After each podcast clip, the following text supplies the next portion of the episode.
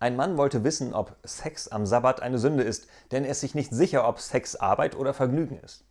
Also fragt er einen Priester nach seiner Meinung über diese Frage. Der Priester schaut lange in der Bibel nach und sagt dann, mein Sohn, nach einer erschöpfenden Bibelsuche bin ich sicher, dass Sex Arbeit ist und somit am Sonntag nicht erlaubt ist. Der Mann denkt sich, pff, was weiß ein Priester schon vom Sex und geht zu einem Pfarrer, einem verheirateten, erfahrenen Mann um von ihm die Antwort zu erfahren.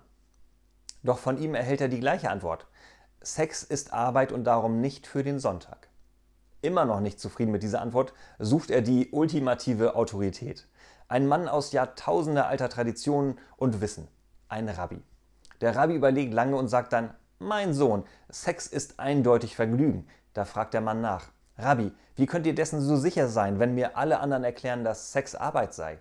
Da antwortet der Rabbi leise, wenn Sex Arbeit wäre, dann würde meine Frau es das Hausmädchen machen lassen.